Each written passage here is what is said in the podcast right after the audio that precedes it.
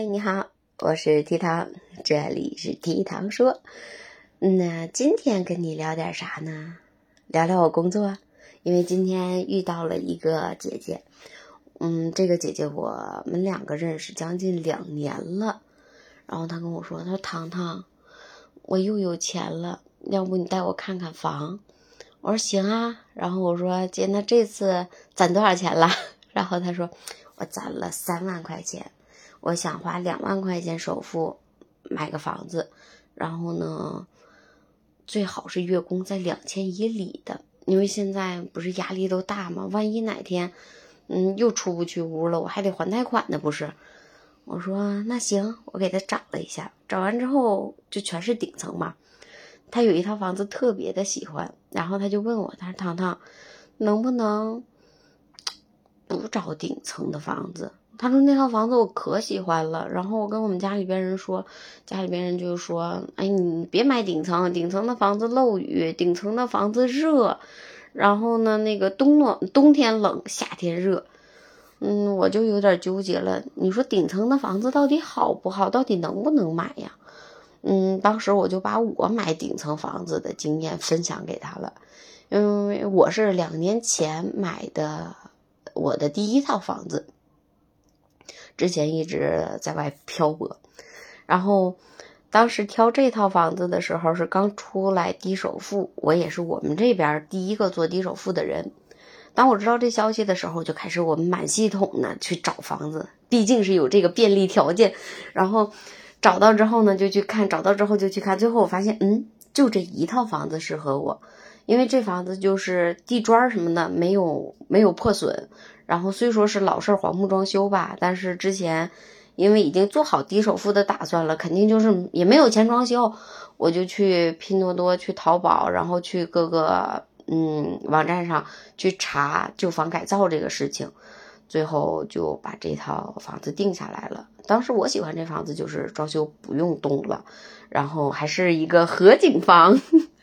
回来买完之后呢，花了五百多块钱给它装修了。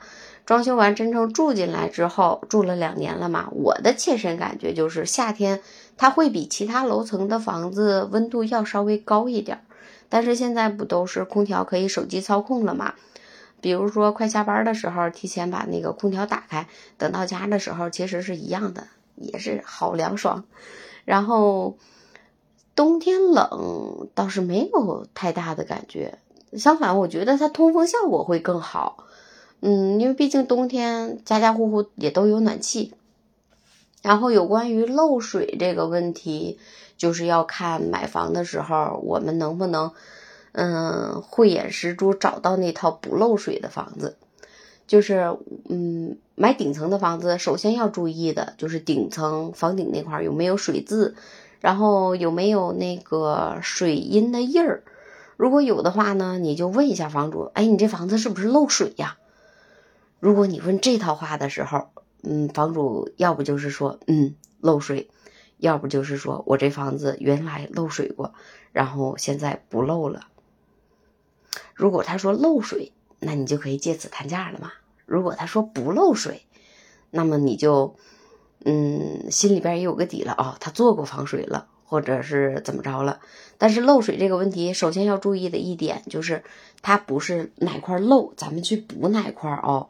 它是，嗯，比如说我家厨房这边漏水了，那你要把这整栋楼全部各个单元的楼顶上全部都做一次防水，因为它很有可能你这个地方漏，不是这个地方漏，是它边上的雨漏到了，流到了这个地方，渗到了这个地方，才导才导致的你漏水。